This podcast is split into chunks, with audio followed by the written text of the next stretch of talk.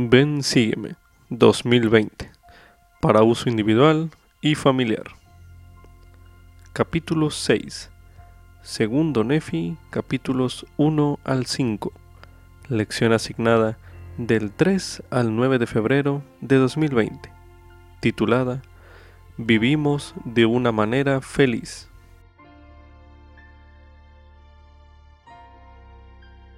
Las escrituras pueden abrir la puerta a la revelación personal. Al leer usted, segundo Nefi, los capítulos del 1 al 5, tal vez descubra que el Señor tiene algo específico que Él desea enseñarle. Anote sus impresiones a continuación.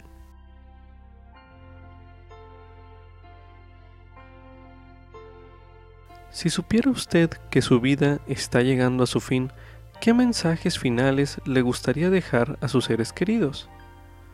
Cuando el profeta Leí sintió que su vida estaba por terminar, él juntó por última vez a las personas que él amaba, a sus hijos, para profetizarles y enseñarles las verdades del Evangelio que él amaba. Les enseñó sobre la libertad, la obediencia, la caída de Adán y Eva, la redención por medio de Jesucristo y el gozo. No todos sus hijos aceptaron su testimonio final, pero los que lo hicieron, junto con los millones que lo leen en la actualidad, hallaron en su testimonio los principios para vivir de una manera feliz. Como lo dice en 2 Nefi capítulo 5, el versículo 27. Y aconteció que vivimos de una manera feliz. Como subtítulo, Soy libre para escoger la vida eterna. Esto es correspondiente a segundo Nefi, el capítulo 2. A continuación se leerá segundo Nefi, capítulo 2. Y ahora, Jacob, te hablo a ti. Tú eres mi primer hijo nacido en los días de mi tribulación en el desierto. Y aquí Tú has padecido aflicciones y mucho pesar en tu infancia a causa de la rudeza de tus hermanos. No obstante, Jacob, mi primer hijo nacido en el desierto, tú conoces la grandeza de Dios, y Él consagrará tus aflicciones para tu provecho. Por consiguiente, tu alma será bendecida y vivirás en seguridad con tu hermano Nefi y tus días se emplearán al servicio de tu Dios. Por tanto, yo sé que tú estás redimido a causa de la justicia de tu Redentor, porque has visto que en la plenitud de los tiempos Él vendrá para traer la salvación a los hombres. Y en tu juventud has visto su gloria, por lo tanto, bienaventurado eres, así como lo serán aquellos a favor de quienes Él ejercerá su ministerio en la carne porque el Espíritu es el mismo ayer, hoy y para siempre. Y la vía está preparada desde la caída del hombre y la salvación es gratuita. Y los hombres son suficientemente instruidos para discernir el bien del mal. Y la ley es dada a los hombres. Y por la ley ninguna carne se justifica, o sea, por la ley los hombres son desarraigados. Sí, por la ley temporal fueron desterrados, y también por la ley espiritual perecen en cuanto a lo que es bueno, y llegan a ser desdichados para siempre. Por tanto, la redención viene en el Santo Mesías, y por medio de él, porque él es lleno de gracia y de verdad. He aquí, él se ofrece a sí mismo en sacrificio por el pecado, para satisfacer los fines de la ley, por todos los de corazón quebrantado y de espíritu contrito, y por nadie más se pueden satisfacer los fines de la ley.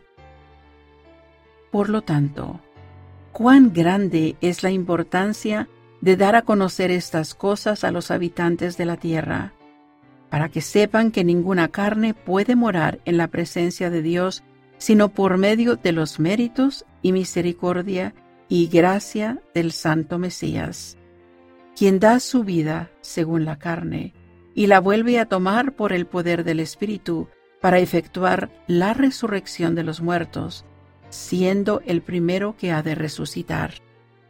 De manera que Él es las primicias para Dios, pues Él intercederá por todos los hijos de los hombres, y los que crean en Él serán salvos.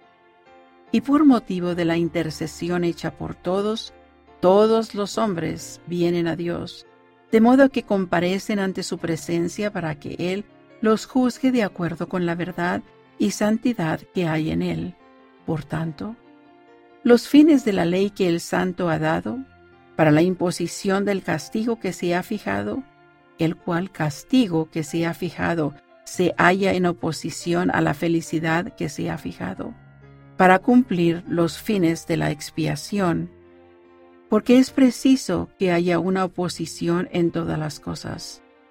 Pues de otro modo, mi primer hijo nacido en el desierto, no se podría llevar a efecto la rectitud ni la iniquidad, ni tampoco la santidad ni la miseria, ni el bien ni el mal. De modo que todas las cosas necesariamente serían un solo conjunto.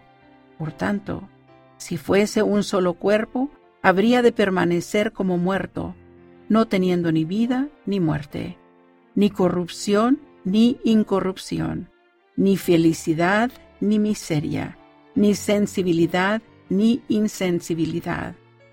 Por lo tanto, tendría que haber sido creado en vano, de modo que no habría habido ningún objeto en su creación. Esto, pues, habría destruido la sabiduría de Dios y sus eternos designios, y también el poder y la misericordia y la justicia de Dios. Y si decís que no hay ley, decís también que no hay pecado. Si decís que no hay pecado, decís también que no hay rectitud. Y si no hay rectitud, no hay felicidad.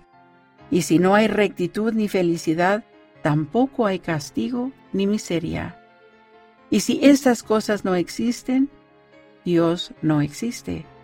Y si no hay Dios, nosotros no existimos, ni la tierra, porque no habría habido creación de cosas, ni para actuar, ni para que se actúe sobre ellas. Por consiguiente, todo se habría desvanecido.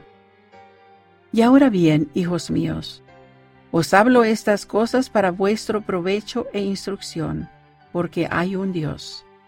Y Él ha creado todas las cosas, tanto los cielos como la tierra, y todo cuanto en ellos hay, tanto las cosas que actúan como aquellas sobre las cuales se actúa y para realizar sus eternos designios en cuanto al objeto del hombre, después que hubo creado a nuestros primeros padres, y los animales del campo y las aves del cielo, y en fin, todas las cosas que se han creado, era menester una oposición. Sí, el fruto prohibido en oposición al árbol de la vida, siendo dulce el uno y amargo el otro. Por lo tanto, el Señor Dios le concedió al hombre que obrara por sí mismo, de modo que el hombre no podía actuar por sí a menos que lo atrajera lo uno o lo otro. Y yo leí.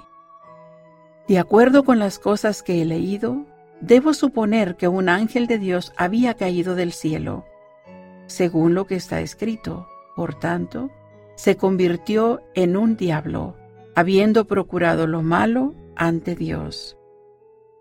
Y porque había caído del cielo y llegado a ser miserable para siempre, procuró igualmente la miseria de todo el género humano. Por tanto, dijo a Eva, sí, esa antigua serpiente que es el diablo, el padre de todas las mentiras, así le dijo, come del fruto prohibido y no morirás, sino que serás como Dios, conociendo el bien y el mal. Y después que Adán y Eva hubieron comido del fruto prohibido, fueron echados del jardín de Edén para cultivar la tierra. Y tuvieron hijos, sí, la familia de toda la tierra. Y los días de los hijos de los hombres fueron prolongados, según la voluntad de Dios, para que se arrepintiesen mientras se hallaran en la carne. Por lo tanto, su estado llegó a ser un estado de probación y su tiempo fue prolongado conforme a los mandamientos que el Señor Dios dio a los hijos de los hombres. Porque Él dio el mandamiento de que todos los hombres se arrepintieran, pues mostró a todos los hombres que estaban perdidos a causa de la transgresión de sus padres. Pues he aquí, si Adán no hubiese transgredido, no habría caído, sino que habría permanecido en el jardín de Edén, y todas las cosas que fueron creadas habrían permanecido en el mismo estado en que se hallaban después de ser creadas, y habrían permanecido para siempre sin tener fin, y no hubieran tenido hijos, por consiguiente, habrían permanecido en un estado de inocencia, sin sentir gozo, porque no conocían la miseria, sin hacer lo bueno, porque no conocían el pecado. Pero he aquí, todas las cosas han sido hechas según la sabiduría de aquel que todo lo sabe. Adán cayó para que los hombres existiesen, y existen los hombres para que tengan gozo y el Mesías vendrá en la plenitud de los tiempos, a fin de redimir a los hijos de los hombres de la caída. Y porque son redimidos de la caída, han llegado a quedar libres para siempre, discerniendo el bien del mal, para actuar por sí mismos, y no para que se actúe sobre ellos, a menos que sea por el castigo de la ley en el grande y último día, según los mandamientos que Dios ha dado. Así pues, los hombres son libres según la carne, y les son dadas todas las cosas que para ellos son propias. Y son libres para escoger la libertad y la vida eterna por medio del gran mediador de todos los hombres, o escoger la cautividad y la muerte, según la cautividad y el poder del diablo, pues él busca que todos los hombres sean miserables como él. Y ahora bien, hijos míos, quisiera que confiaseis en el gran mediador y que escuchaseis sus grandes mandamientos. Y sed fieles a sus palabras y escoged la vida eterna, según la voluntad de su Santo Espíritu. Y no escojáis la muerte eterna, según el deseo de la carne y la iniquidad que hay en ella que da al espíritu del diablo el poder de cautivar, de hundiros en el infierno, a fin de poder reinar sobre vosotros en su propio reino. Os he hablado estas pocas palabras a todos vosotros, hijos míos, en los últimos días de mi probación, y he escogido la buena parte, según las palabras del profeta, y no tengo ninguna otra intención sino el eterno bienestar de vuestras almas. Amén. El elder de Todd Christofferson del Quórum de los Dos Apóstoles dijo lo siguiente: Dios espera que sus hijos actúen de acuerdo con el albedrío moral que les ha dado. Es su plan y su voluntad que sea nuestra la función principal de tomar decisiones para nuestra vida. Esto es un extracto del discurso Libres para siempre para actuar por sí mismos, disponible en la Leona de noviembre de 2014. En sus enseñanzas acerca del albedrío, el profeta Leí describió las siguientes condiciones indispensables que hacen posible el albedrío y nos facultan para alcanzar nuestro potencial divino. A continuación las mencionaremos en forma de lista junto con el versículo correspondiente donde se habla acerca de ellas, en 2 Nefi capítulo 2. La primera de las condiciones es discernir el bien del mal. Se puede leer de ella en 2 Nefi capítulo 2, el versículo 5, donde se menciona y los hombres son suficientemente instruidos para discernir el bien del mal, y la ley es dada a los hombres. Y por la ley ninguna carne se justifica, o sea, por la ley los hombres son desarraigados, Sí, por la ley temporal fueron desterrados, y también por la ley espiritual perecen en cuanto a lo que es bueno, y llegan a ser desdichados para siempre. La siguiente condición es una ley que es dada a los hombres. Esto también corresponde a 2 Nefi capítulo 2, el versículo 5, el cual leímos hace unos momentos, donde aclaro lo siguiente. Y la ley es dada a los hombres, y por la ley ninguna carne se justifica, o sea, por la ley los hombres son desarraigados. Sí, por la ley temporal fueron desterrados, y también por la ley espiritual perecen en cuanto a lo que es bueno. La siguiente condición es que existen opciones opuestas y atrayentes. Esto es correspondiente a 2 Nefi capítulo 2, el versículo 11, donde se menciona. Porque es preciso que haya una oposición en todas las cosas, pues de otro modo mi primer hijo nacido en el desierto no se podría llevar a efecto la rectitud ni la iniquidad, ni tampoco la santidad ni la miseria, ni el bien ni el mal, de modo que todas las cosas necesariamente serían un solo conjunto. Por tanto, si fuese un solo cuerpo, habría de permanecer como muerto, no teniendo ni vida ni muerte ni corrupción, ni incorrupción, ni felicidad, ni miseria, ni sensibilidad, ni insensibilidad. La última de las condiciones que hablaremos en este capítulo, que son indispensables y que hacen posible el albedrío, es poder para obrar. Esto es correspondiente a 2 Nefi capítulo 2, el versículo 16, donde se menciona. Por lo tanto, el Señor Dios le concedió al hombre que obrara por sí mismo, de modo que el hombre no podía actuar por sí a menos que lo atrajera lo uno o lo otro. Concerniente a su lectura e, y estudio de 2 Nefi capítulo 2, mediten lo siguiente. ¿Qué aprende usted acerca de cada una de las condiciones del albedrío y de su relación entre ellas. Medite brevemente.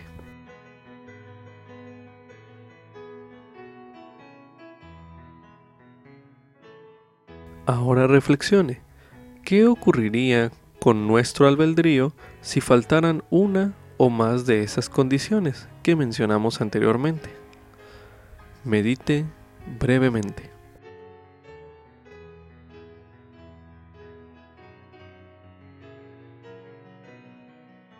Para finalizar este bloque de lectura, medite lo siguiente. ¿Qué más aprende usted acerca de las palabras de ley concerniente al albedrío? Medite una última vez en este bloque.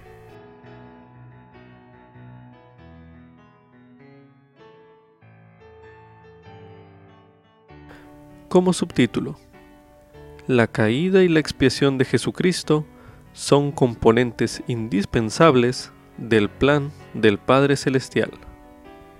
Esto es correspondiente a 2 Nefi capítulo 2, los versículos del 22 al 29, los cuales leeremos a continuación.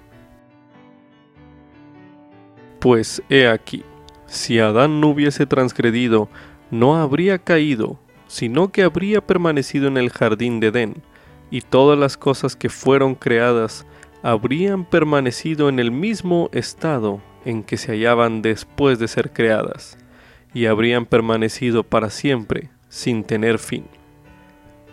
Y no hubieran tenido hijos, por consiguiente habrían permanecido en un estado de inocencia, sin sentir gozo, porque no conocían la miseria, sin hacer lo bueno, porque no conocían el pecado. Pero he aquí, todas las cosas han sido hechas según la sabiduría de aquel que todo lo sabe. Adán cayó para que los hombres existiesen, y existen los hombres para que tengan gozo. Y el Mesías vendrá en la plenitud de los tiempos, a fin de redimir a los hijos de los hombres de la caída. Y porque son redimidos de la caída, han llegado a quedar libres para siempre, discerniendo el bien del mal, para actuar por sí mismos, y no para que se actúe sobre ellos, a menos que sea por el castigo de la ley en el grande y último día, según los mandamientos que Dios ha dado. Así pues, los hombres son libres según la carne, y les son dadas todas las cosas que para ellos son propias, y son libres para escoger la libertad y la vida eterna por medio del gran mediador de todos los hombres, o escoger la cautividad y la muerte, según la cautividad y el poder del diablo, pues él busca que todos los hombres sean miserables como él. Y ahora bien, hijos míos, quisiera que confiaseis en el gran mediador y que escuchaseis sus grandes mandamientos. Y sed fieles a sus palabras y escoged la vida eterna según la voluntad de su Santo Espíritu. Y no escojáis la muerte eterna según el deseo de la carne y la iniquidad que hay en ella, que da al espíritu del diablo el poder de cautivar, de hundiros en el infierno, a fin de poder reinar sobre vosotros en su propio reino. Muchas personas consideran la caída de Adán y Eva como un trágico acontecimiento. Sin embargo, las enseñanzas de Leí acerca de la caída revelan por qué era una parte necesaria en el plan del Padre para nuestro progreso eterno.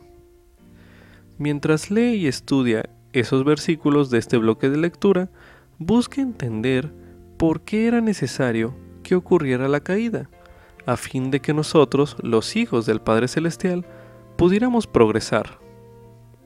Medite en lo siguiente. ¿De qué modo el sacrificio expiatorio del Salvador nos redime de la caída de Adán y Eva. Medite brevemente.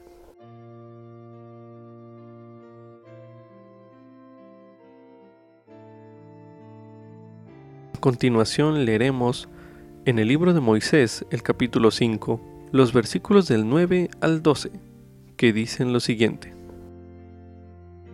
Y en ese día descendió sobre Adán el Espíritu Santo, que da testimonio del Padre y del Hijo, diciendo, Soy el unigénito del Padre desde el principio, desde ahora y para siempre, para que así como has caído pueda ser redimido, y también todo el género humano, sí, cuantos quieran. Y Adán bendijo a Dios en ese día, y fue lleno, y empezó a profetizar concerniente a todas las familias de la tierra, diciendo, Bendito sea el nombre de Dios pues a causa de mi transgresión se han abierto mis ojos, y tendré gozo en esta vida, y en la carne de nuevo veré a Dios. Y Eva su esposa oyó todas estas cosas y se regocijó, diciendo, De no haber sido por nuestra transgresión, nunca habríamos tenido posteridad, ni hubiéramos conocido jamás el bien y el mal, ni el gozo de nuestra redención, ni la vida eterna que Dios concede a todos los que son obedientes. Y Adán y Eva bendijeron el nombre de Dios e hicieron saber todas las cosas a sus hijos e hijas.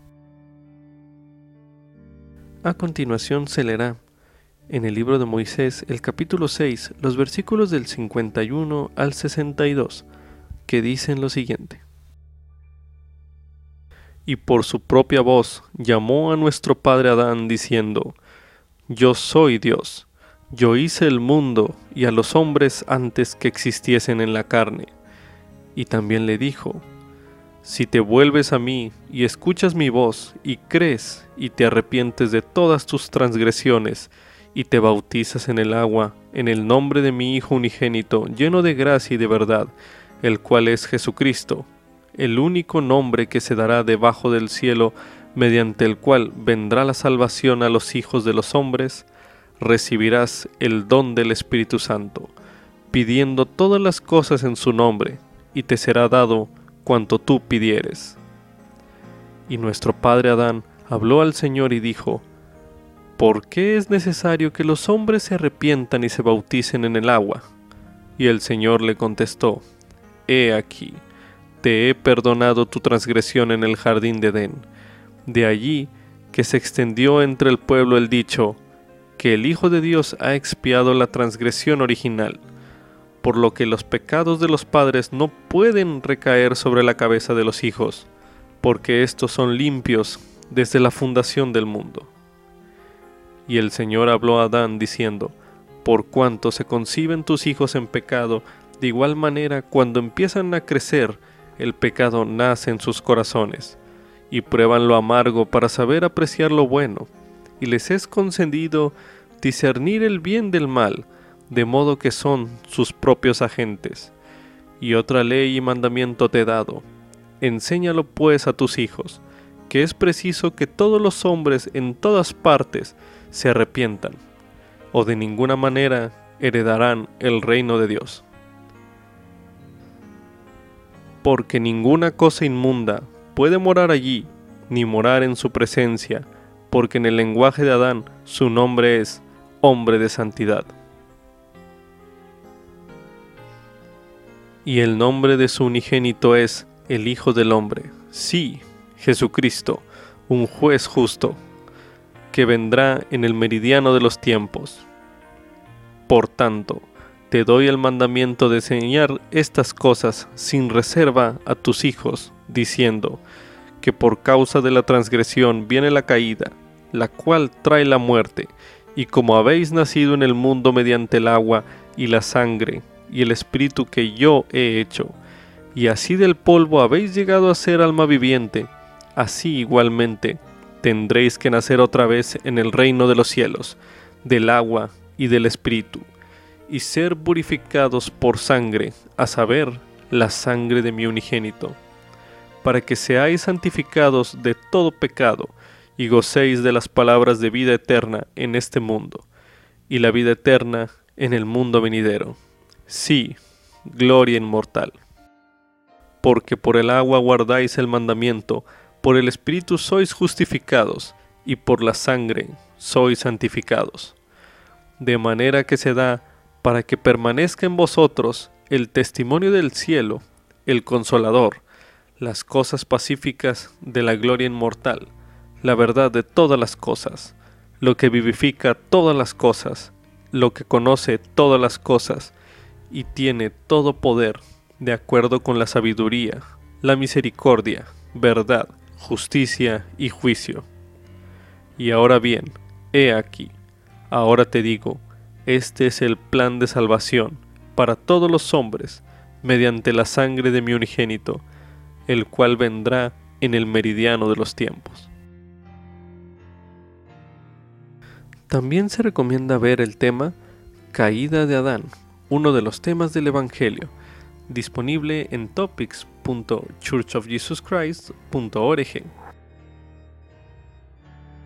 Como subtítulo, José Smith fue preordenado para restaurar el Evangelio.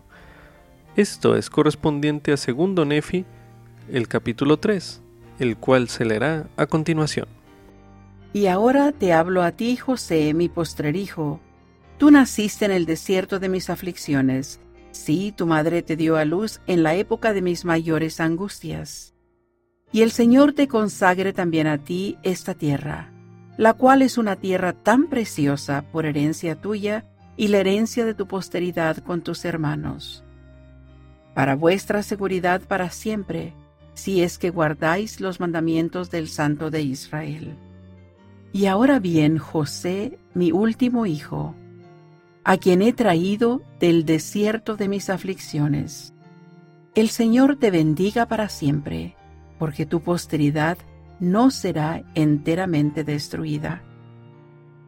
Porque aquí tú eres el fruto de mis lomos, y yo soy descendiente de José, que fue llevado cautivo a Egipto. Y grandes fueron los convenios que el Señor hizo con José. Por lo tanto, José realmente vio nuestro día, y recibió del Señor la promesa de que del fruto de sus lomos el Señor Dios levantaría una rama justa a la casa de Israel. No el Mesías, sino una rama que iba a ser descajada, mas no obstante, sería recordada en los convenios del Señor de que el Mesías sería manifestado a ellos en los últimos días, con el espíritu de poder, para sacarlos de las tinieblas a la luz. Sí, de la oscuridad oculta y del cautiverio a la libertad. Porque José en verdad testificó diciendo, El Señor mi Dios levantará a un vidente, el cual será un vidente escogido para los del fruto de mis lomos. Sí, José verdaderamente dijo, así me dice el Señor. Levantaré a un vidente escogido del fruto de tus lomos, y será altamente estimado entre los de tu simiente. Y a él daré el mandamiento de que efectúe una obra para el fruto de tus lomos sus hermanos, la cual será de mucho valor para ellos, aún para llevarlos al conocimiento de los convenios que yo he hecho con tus padres. Y le daré el mandamiento de que no haga ninguna otra obra, sino la que yo le mande, y lo haré grande a mis ojos, porque ejecutará mi obra. Y será grande como Moisés, de quien dije que os lo levantaría para librar a mi pueblo, oh casa de Israel. Y levantaré a Moisés para librar a tu pueblo de la tierra de Egipto. Pero del fruto de tus lomos levantaré a un vidente, y a él daré poder para llevar mi palabra a los de tu descendencia. Y no solamente para llevarles mi palabra, dice el Señor, sino para convencerlos de mi palabra que ya se habrá declarado entre ellos. Por lo tanto, el fruto de tus lomos escribirá, y el fruto de los lomos de Judá escribirá, y lo que escriba el fruto de tus lomos y también lo que escriba el fruto de los lomos de Judá, crecerán juntamente para confundir las falsas doctrinas y poner fin a las contenciones y establecer la paz entre los del fruto de tus lomos y llevarlos al conocimiento de sus padres en los postreros días, y también al conocimiento de mis convenios, dice el Señor. Y de la debilidad Él será hecho fuerte, el día en que mi obra empiece entre todo mi pueblo para restaurarte. Oh casa de Israel, dice el Señor. Y así profetizó José diciendo, He aquí, el Señor bendecirá a ese vidente y los que traten de destruirlo serán confundidos, porque se cumplirá esta promesa que he recibido del Señor tocante al fruto de mis lomos. He aquí, estoy seguro del cumplimiento de esta promesa, y su nombre será igual que el mío, y será igual que el nombre de su Padre, y será semejante a mí, porque aquello que el Señor lleve a efecto por su mano, por el poder del Señor, guiará a mi pueblo a la salvación. Sí, José así profetizó. Estoy seguro de esto, así como estoy seguro de la promesa de Moisés, porque el Señor me ha dicho, preservaré a tu descendencia para siempre. Y ha dicho el Señor, levantaré a un Moisés, y le daré poder en una vara, y le daré prudencia para escribir mas no desataré su lengua para que hable mucho, porque no lo haré grande en cuanto a la palabra.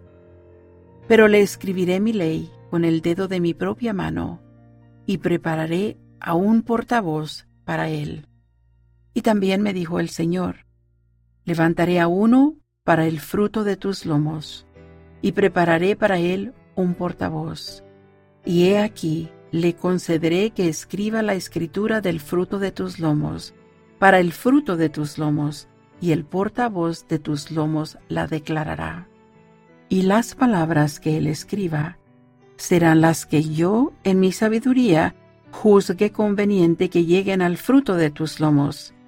Y será como si los del fruto de tus lomos les hubiesen clamado desde el polvo, porque conozco su fe y clamarán desde el polvo, sí, el arrepentimiento a sus hermanos. Sí, aun después de haber pasado sobre ellos muchas generaciones. y sucederá que su clamor saldrá, sí, según la sencillez de sus palabras. A causa de su fe, sus palabras saldrán de mi boca a sus hermanos, que son el fruto de tus lomos, y la debilidad de sus palabras yo fortaleceré en su fe, a fin de que recuerden mi convenio que hice con tus padres. Y ahora bien, he aquí mi hijo José, así fue como profetizó mi padre de antaño.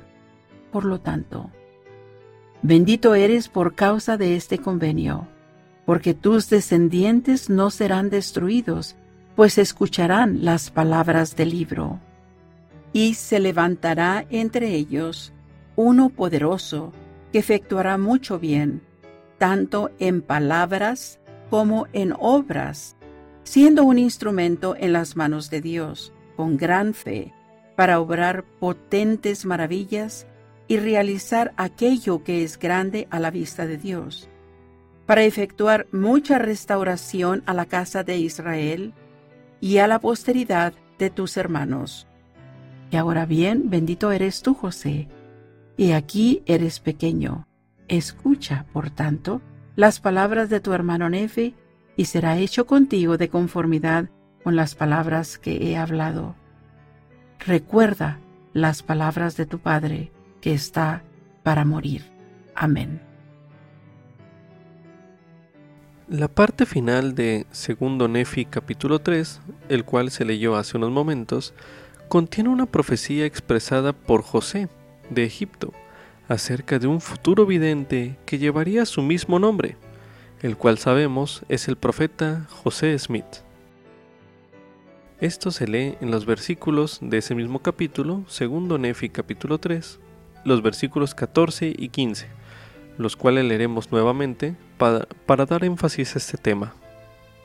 Dicen lo siguiente.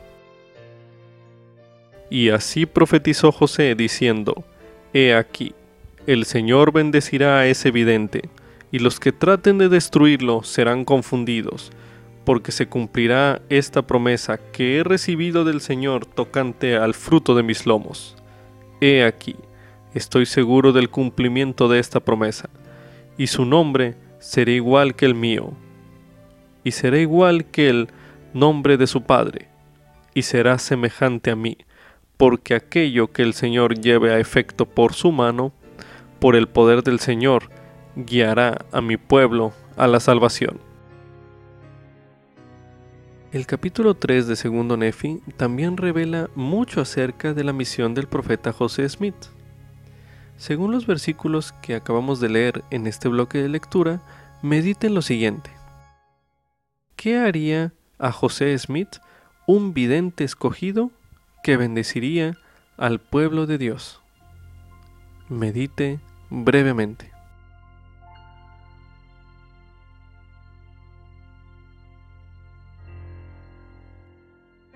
Ahora medite en lo siguiente. ¿De qué manera ha sido de gran valor para usted la obra que realizó el profeta José Smith? Medite nuevamente.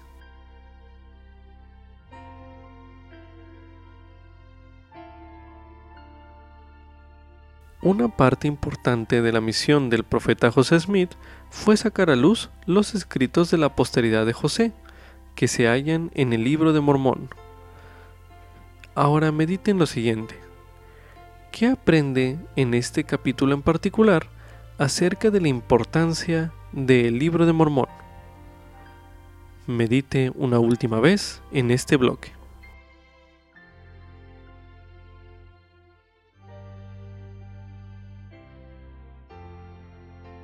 A continuación se leerá en la traducción de José Smith, Génesis, capítulo 50, los versículos del 24 al 38, que dicen lo siguiente. Y José dijo a sus hermanos, Yo voy a morir, y voy a mis padres, y desciendo a mi sepulcro con gozo. El Dios de mi padre Jacob esté con vosotros para libraros de la aflicción en los días de vuestra esclavitud porque Jehová me ha visitado, y he recibido la promesa de Jehová de que del fruto de mis lomos Jehová Dios levantará una rama justa de mis lomos. Y a ti, a quien mi padre Jacob ha llamado Israel, te levantará a un profeta, no el Mesías que es llamado Silo. Y este profeta librará a mi pueblo de Egipto en los días de tu servidumbre.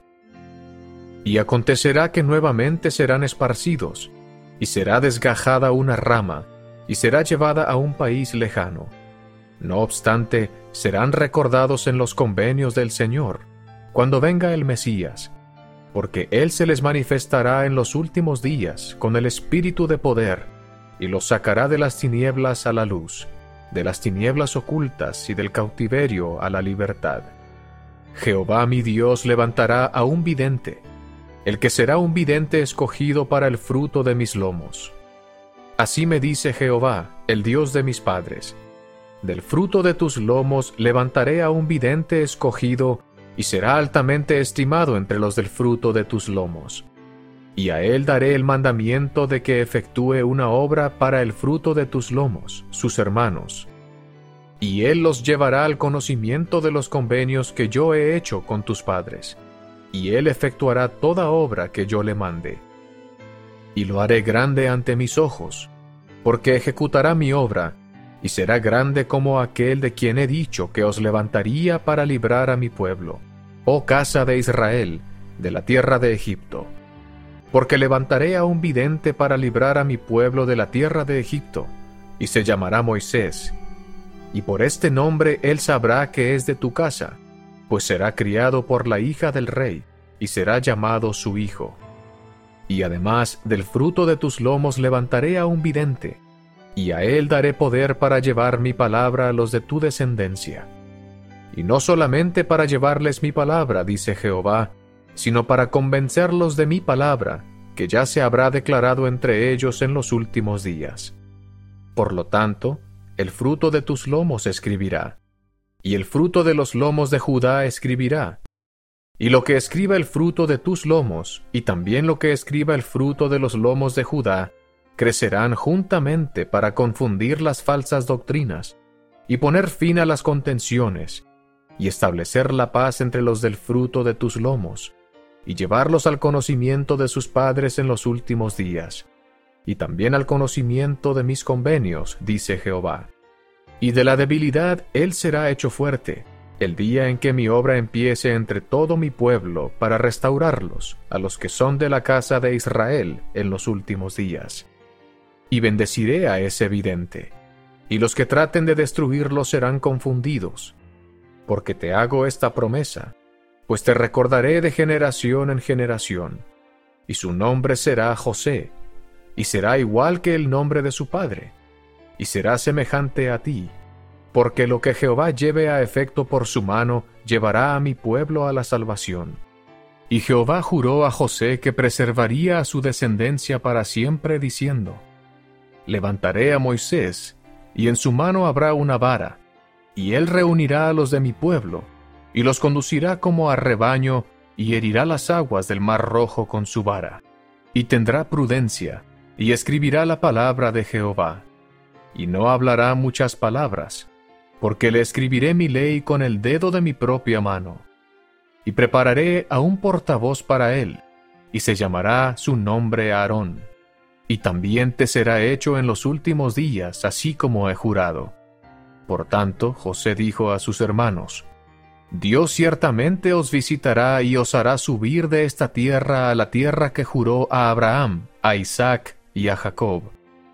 Y José confirmó muchas otras cosas a sus hermanos, e hizo jurar a los hijos de Israel diciéndoles, Dios ciertamente os visitará, y haréis llevar de aquí mis huesos. Y murió José a la edad de ciento diez años, y lo embalsamaron, y fue puesto en un ataúd en Egipto, y los hijos de Israel no lo sepultaron, a fin de llevarlo y ponerlo en el sepulcro con su padre. Y así recordaron el juramento que le habían hecho.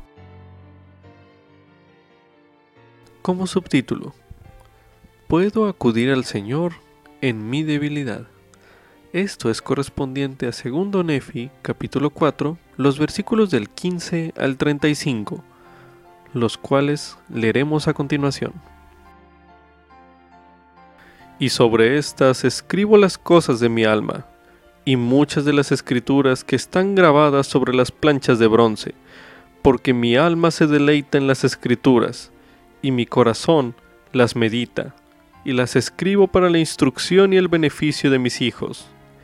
He aquí, mi alma se deleita en las cosas del Señor, y mi corazón medita continuamente en las cosas que he visto y oído.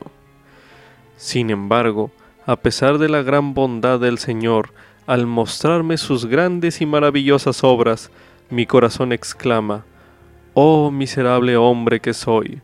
Sí, mi corazón se entristece a causa de mi carne, mi alma se aflige a causa de mis iniquidades. Me veo circundado a causa de las tentaciones y pecados que tan fácilmente me asedian, y cuando deseo regocijarme, mi corazón gime a causa de mis pecados. No obstante, sé en quien he confiado. Mi Dios ha sido mi apoyo. Él me ha guiado por entre mis aflicciones en el desierto, y me ha preservado sobre las aguas del gran mar. Me ha llenado con su amor hasta consumir mi carne. Ha confundido a mis enemigos hasta hacerlos temblar delante de mí. He aquí, Él ha oído mi clamor durante el día y me ha dado conocimiento en visiones durante la noche. Y de día me he hecho osado en ferviente oración ante Él. Sí, he elevado mi voz a las alturas, y descendieron ángeles y me ministraron, y mi cuerpo ha sido conducido en las alas de su espíritu hasta montañas muy altas, y mis ojos han visto grandes cosas, sí, demasiado grandes para el hombre, por lo tanto se me mandó que no las escribiera. Entonces si he visto tan grandes cosas, si el Señor en su condescendencia para con los hijos de los hombres los ha visitado con tanta misericordia, ¿por qué ha de llorar mi corazón y permanecer mi alma en el valle de dolor, y mi carne deshacerse y mi fuerza desfallecer por causa de mis aflicciones? ¿Y por qué he de ceder al pecado a causa de mi carne? Sí, ¿Y por qué sucumbiré a las tentaciones, de modo que el maligno tenga lugar en mi corazón para destruir mi paz y contristar mi alma? ¿Por qué me enojo a causa de mi enemigo? Despierta, alma mía, no desfallezca más en el pecado. Regocíjate, oh corazón mío, y no des más lugar al enemigo de mi alma. No vuelvas a enojarte a causa de mis enemigos, no debilites mi fuerza por motivo de mis aflicciones. Regocíjate, oh mi corazón, y clama al Señor y dile, oh Señor, te alabaré para siempre. Sí, mi alma se regocijará en ti, mi Dios, y la roca de mi salvación. ¿Redimirás mi alma, oh Señor? ¿Me librarás de las manos de mis enemigos? ¿Harás que yo tiemble al aparecer el pecado? estén cerradas continuamente delante de mí las puertas del infierno, pues quebrantado está mi corazón y constrito mi espíritu. No cierres, oh Señor, las puertas de tu justicia delante de mí, para que yo ande por la senda del apacible valle, para que me ciña al camino llano. Oh Señor, envuélveme con el manto de tu justicia. Prepara, oh Señor, un camino para que escape delante de mis enemigos. Endereza mi sendero delante de mí, no pongas tropiezo en mi camino, antes bien, despeja mis vías ante mí, y no obstruyas mi sendero, sino más bien las vías de mi enemigo. Oh Señor, en ti he puesto mi confianza, y en ti confiaré para siempre. No pondré mi confianza en el brazo de la carne, porque sé que maldito es aquel que confía en el brazo de la carne. Sí, maldito es aquel que pone su confianza en el hombre o hace de la carne su brazo.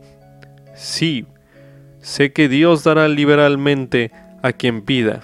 Sí, mi Dios me dará si no pido impropiamente. Por lo tanto, elevaré hacia ti mi voz. Sí, clamaré a ti, mi Dios, roca de mi rectitud. He aquí, mi voz ascenderá para siempre hacia ti, mi roca y mi Dios sempiterno. Amén.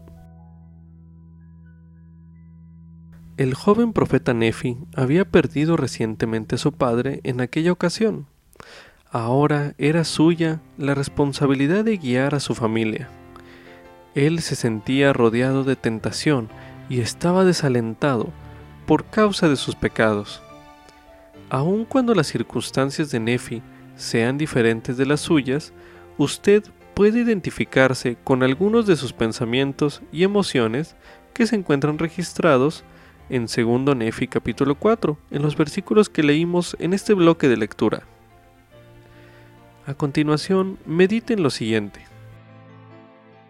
¿Qué le ayudó a Nefi en sus aflicciones? Medite brevemente.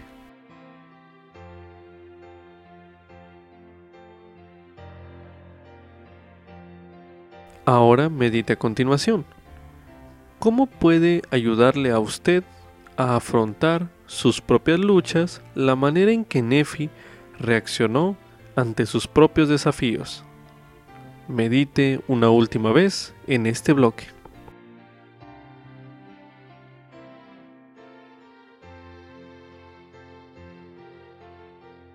Como subtítulo, La felicidad se halla al vivir el Evangelio.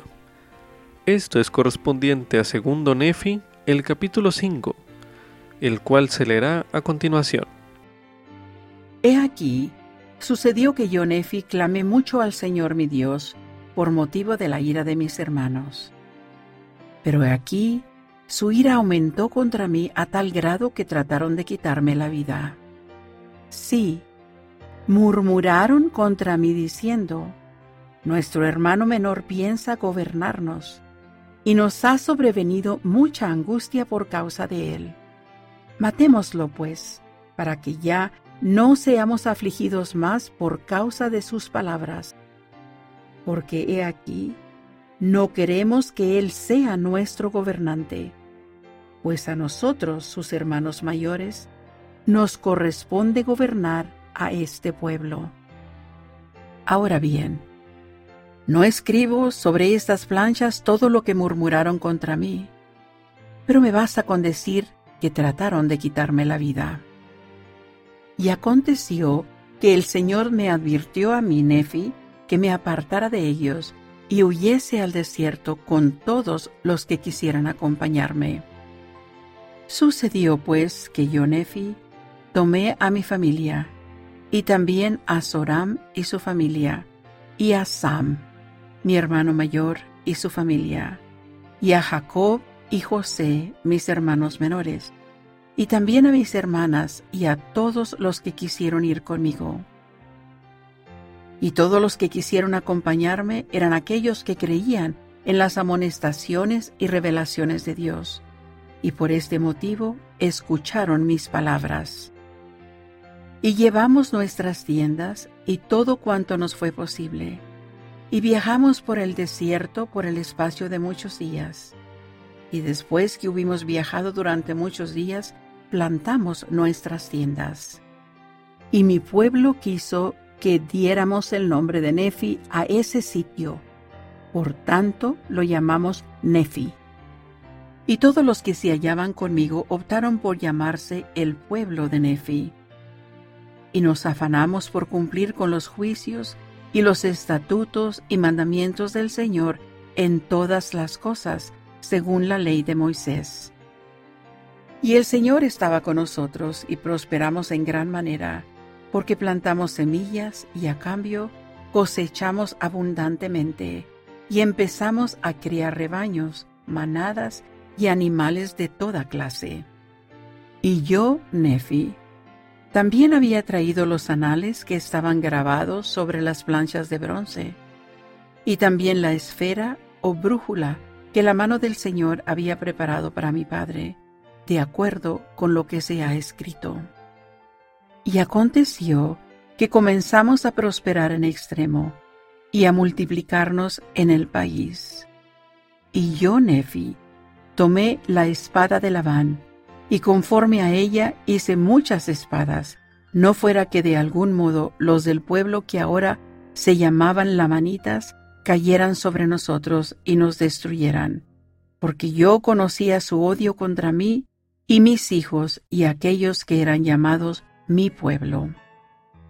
Y enseñé a mi pueblo a construir edificios y a trabajar con toda clase de madera y de hierro, y de cobre y de bronce, y de acero y de oro y de plata, y de minerales preciosos que había en gran abundancia. Y yo, Nefi, edifiqué un templo, y lo construí según el modelo del templo de Salomón, salvo que no se construyó de tantos materiales preciosos, pues no se hallaban en esa tierra. Por tanto, no se pudo edificar como el templo de Salomón. Pero la manera de su construcción fue semejante a la del templo de Salomón, y su obra fue sumamente hermosa. Y aconteció que Yonefi hice que mi pueblo fuese industrioso, y que trabajase con sus manos. Y aconteció que ellos quisieron que yo fuera su rey, pero Yonefi deseaba que no tuvieran rey. No obstante, hice por ellos cuanto estaba en mi poder. Y aquí se habían cumplido las palabras del Señor a mis hermanos, palabras que habló en cuanto a ellos, que yo sería su gobernante y su maestro.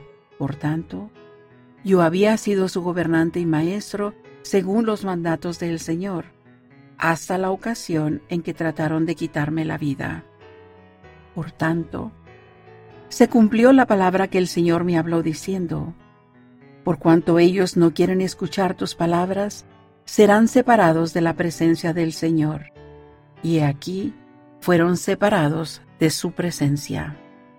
Y Él había hecho caer la maldición sobre ellos, sí una penosa maldición a causa de su iniquidad, porque aquí habían endurecido sus corazones contra Él, de modo que se habían vuelto como un pedernal, por tanto, ya que eran blancos y sumamente bellos y deleitables, el Señor Dios hizo que los cubriese una piel de color oscuro, para que no atrajeran a los de mi pueblo.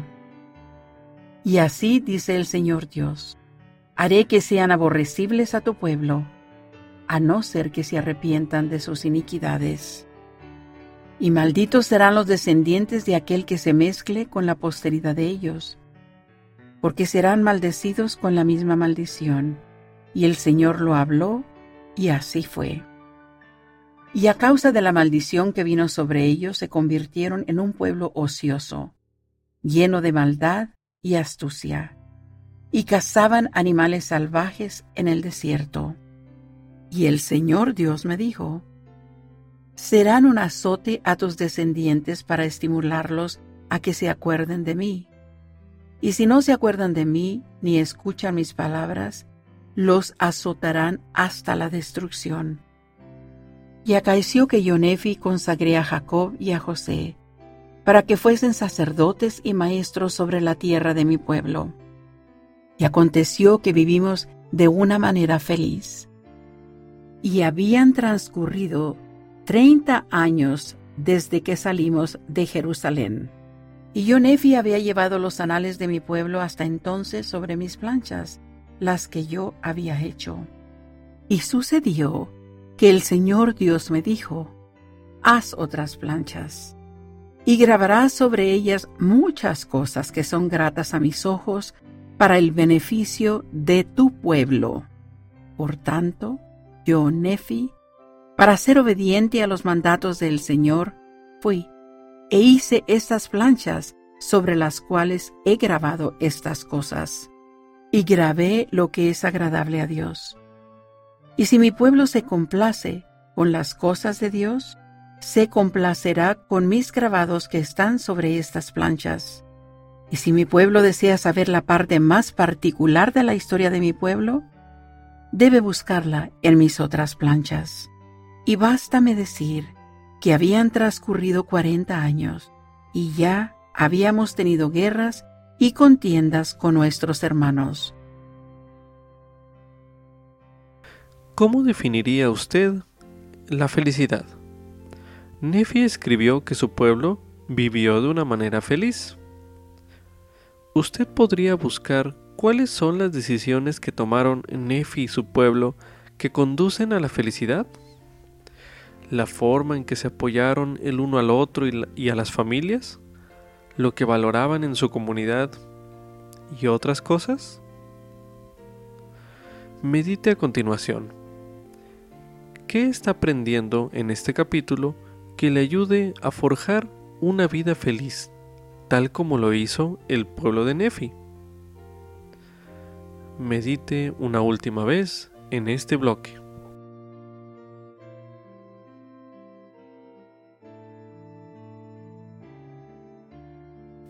Como subtítulo, ¿qué maldición sobrevino a los lamanitas? Esto es concerniente a 2 Nefi capítulo 5, los versículos del 20 al 21. Lo leeremos en esta ocasión para dar más énfasis a este tema. Por tanto, se cumplió la palabra que el Señor me habló, diciendo, Por cuanto ellos no quieren escuchar tus palabras, serán separados de la presencia del Señor. Y he aquí, fueron separados de su presencia y él había hecho caer la maldición sobre ellos. Sí, una penosa maldición, a causa de su iniquidad, porque he aquí, habían endurecido sus corazones contra él, de modo que se habían vuelto como un pedernal. Por tanto, ya que eran blancos y sumamente bellos y deleitables, el Señor Dios hizo que los cubriese una piel de color oscuro, para que no atrajeran a los de mi pueblo. En la época de Nefi, la maldición de los lamanitas fue que fueron separados de la presencia del Señor, a causa de su iniquidad. Eso significaba que el Espíritu del Señor fue retirado de sus vías. Cuando los lamanitas más tarde abrazaron el Evangelio de Jesucristo, la maldición de Dios no los siguió más. Eso se lee en el libro de Alma, el capítulo 23, en el versículo 18 donde se menciona. Y empezaron a ser una gente muy industriosa. Sí, y se volvieron amistosos con los nefitas. Por lo tanto, establecieron relaciones con ellos, y la maldición de Dios no los siguió más. El libro de Mormón también declara que a los lamanitas les sobrevino una marca de piel oscura, después de que los nefitas se separaron de ellos. La naturaleza y la apariencia de esa marca no se comprenden plenamente. Al principio la marca distinguía a los lamanitas de los nefitas. Más tarde, cuando tanto los nefitas como los lamanitas pasaron por periodos de iniquidad y rectitud, la marca se volvió irrelevante como indicador del estado de los lamanitas ante Dios. Los profetas afirman en nuestros días que la piel oscura no es una señal de desaprobación o maldición divina. La iglesia suscribe la enseñanza de Nefi de que el Señor a nadie de los que a Él viene desecha, sean negros o blancos, esclavos o libres, varones o mujeres, como se lee en segundo Nefi en el capítulo 26, el versículo 33 el presidente Russell M. Nelson declaró lo siguiente. El Señor ha hecho hincapié en su doctrina esencial de igual oportunidad para sus hijos. Las diferencias culturales, de idioma, de sexo, de raza y de nacionalidad se vuelven insignificantes a medida que los fieles entran en la senda de los convenios y van a nuestro amado Redentor. Estas palabras son un fragmento del discurso Edificar puentes, pronunciado el 1 de junio de 2018 en CED1, una celebración del 40 aniversario de la revelación de 1978 sobre el sacerdocio, que se encuentra disponible en la Leona de diciembre de 2018.